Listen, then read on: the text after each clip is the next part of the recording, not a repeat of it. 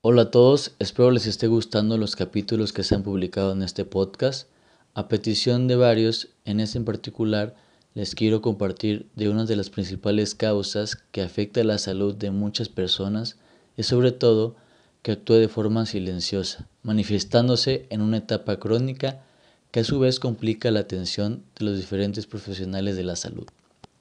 La inflamación crónica es engañosa, como unas brasas que evolucionan insidiosamente sin ruido alguno, solo señalada por algunas manifestaciones episódicas, a menudo mal interpretadas y no tratadas o solo curadas de forma asintomática, dejando que el mal evolucione en profundidad. Es fundamental no solo aprender a escuchar el cuerpo, sino además despertar su memoria. En efecto, el cuerpo memoriza todos los acontecimientos físicos y psicológicos que han desencadenado algún signo de alarma tras una agresión. Cualquiera que sea su origen, hemos visto que los anticuerpos guardan la marca de los microbios invasores que el organismo ha combatido con éxito, procurándonos una inmunidad adquirida.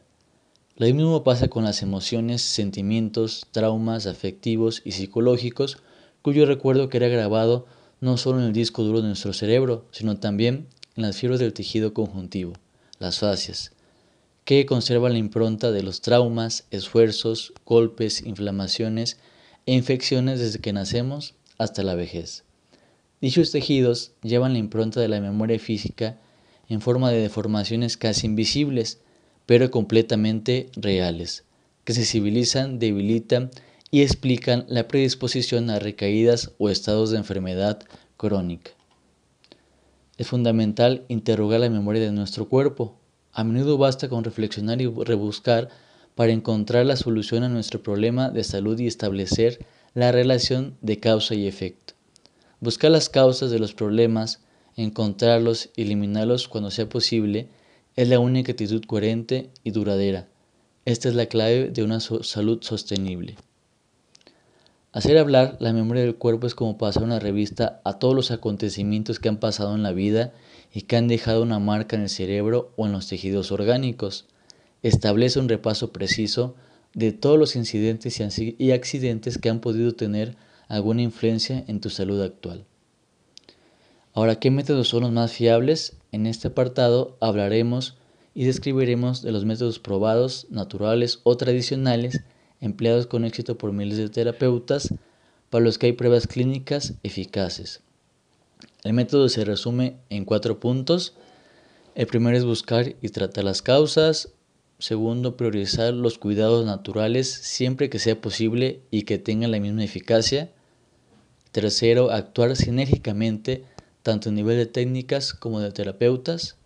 Y cuatro, vincular al paciente con la prevención y los cuidados voy a empezar a describir punto por punto. El primer punto que es buscar y tratar las causas. Aquí el principal este, mensaje que quiero transmitir es poniéndolo mediante ejemplos, es que hay que apagar la llama en cuanto se prende y no concentrarse en ventilar el humo. Por ejemplo, extirpar una espina de la piel en lugar de dedicarse a tomar analgésicos. Desbloquear las vértebras en vez de tumbarse en el sofá para evitar el dolor colocar en su sitio un tobillo torcido en lugar de vendarlo a ver qué pasa. Segundo punto que es priorizar los cuidados naturales siempre que sea posible y que tenga la misma eficacia. Aquí se busca que cada vez que sea posible completamente o como solución alternativa intentemos utilizar medios naturales, biológicos, más que medios químicos. Para un esguince de tobillo es mejor un hielo más contención flexible ante alguna terapia física o de osteopatía. Un grano doloroso es síntoma de infección y será tratado tópicamente con un aceite esencial de tomillo, en lugar de dejar que se extienda la infección y que haya que tomar antibióticos. Tercer punto, es esencial dejar actuar las fuerzas de la naturaleza en el mismo sentido hacia el bienestar y la curación sin, contarse con una técnica aislada con efectos limitados y poco sostenibles. Todos los sectores concernidos deben ser tratados al mismo tiempo porque son independientes, el sector físico, el bioquímico, el psicológico y el ambiental. Así que para tratar un dolor crónico de espalda, la fisioterapia y osteopatía debe asociarse a una higiene de vida que comprenda una alimentación sana, el mantenimiento físico, el aprendizaje de buenas posturas de trabajo y la práctica de técnicas complementarias que aceleren la curación e impidan recaídas.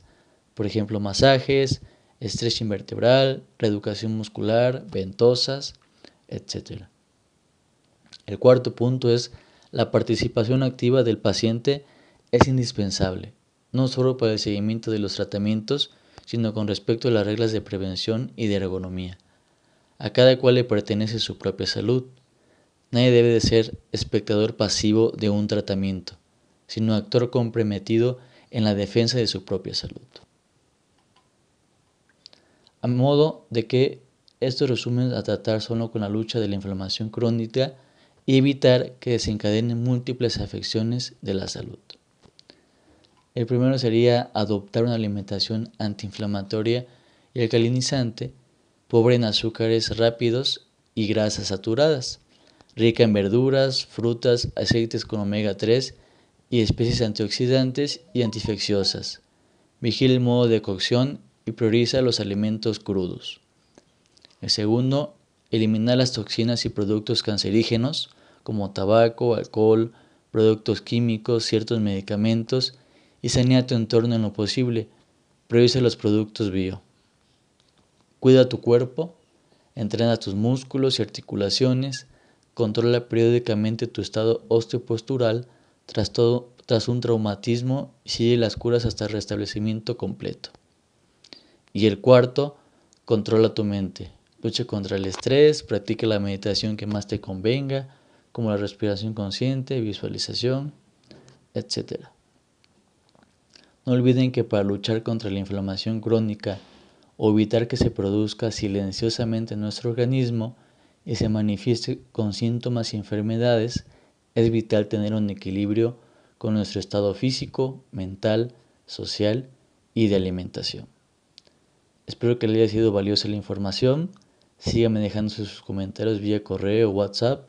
Los seguiré leyendo y agregando nuevos capítulos al podcast. Que tenga un excelente día, tarde, noche y hasta la próxima.